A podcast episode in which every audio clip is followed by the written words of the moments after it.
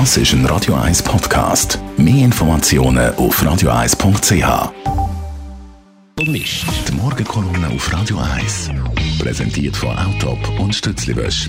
Wir bieten den Schlieren, Zürich-Tüfenbrunnen und am Hauptbahnhof professionelle Innenreinigungen an. Wir freuen uns auf Ihren Besuch. Morgen, Stefan. Schönen guten Morgen, Marc. Was sagst du zu den Europawahlen? Du, Marc, ich bin gestern bis Mitternacht vor dem Fernsehen gesessen und habe die Wahlen verfolgt und das weitaus erfreulichste ist für mich die hohe Wahlbeteiligung gewesen. Jeder zweite Europäer ist an Turnen. Äh, das ist ein gutes Ergebnis und vor allem ist es viel höher als bei uns in der Schweiz. Vom Ergebnis her aber ist es eher ein trister Tag für Europa, denn in Europa ist Stabilität, das Herz verloren gegangen.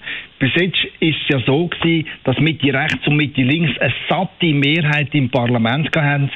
Da hat, äh, das hat für klare Verhältnisse gesorgt und letztlich auch für Stabilität. Jetzt aber ist es ganz anders. Mitte hat Mehrheit verloren. Europa ist so gespalten wie noch nie. Gerade die zwei Zugpferde für ein geins und ein starkes Europa, der Macron und Merkel, die lahmen bedenklich. Von einer gemeinsamen starken Führung in einem geeinten Europa ist heute seit gestern gar nichts mehr übrig geblieben. Denn während Merkel und der Macron tauchen, haben die Grünen und die Rechtsaußenparteien wie der Salvini in Italien massiv zugelegt. Mit anderen Worten, Europa ist ab jetzt viel bunter, viel unberechenbarer und, und auch viel geschwächter. Das heißt für mich, es wird in Europa künftig noch mehr geliefert und noch weniger geliefert. Ein düsterer Befund, der freut den Putin in Moskau und den Trump in Washington.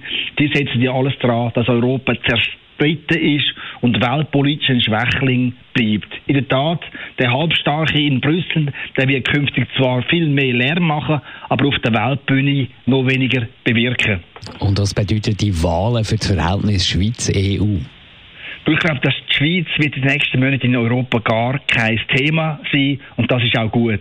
Jetzt geht es in Brüssel zuerst einmal darum, die Karten neu zu sortieren und einen EU-Präsident oder eine EU-Präsidentin zu küren.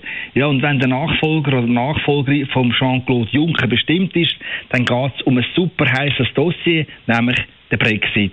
Mit dem Boris Johnson als neuer Premier in London wird das ein ganz schriller und chaotischer Fight zwischen Brüssel und den Briten werden. Bis sich die Streithähne auf einen vernünftigen Austritt geeinigt haben, wird sicher das nächste Jahr werden.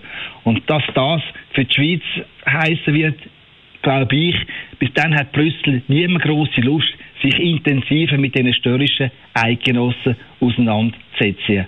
Ja, und dann dürfen wir eins nicht vergessen, im Herbst, da stehen bei uns ganz wichtige Parlamentswahlen an. Erst wenn die bei uns durch sind, erst dann wird zwischen uns und der EU erst richtig ernst. Stefan Barmettler, Chefredakteur von der Handelszeitung. Seine Mendingskolumne gibt es zum Nachlesen auf radio1.ch. Die Morgenkolumne auf Radio 1.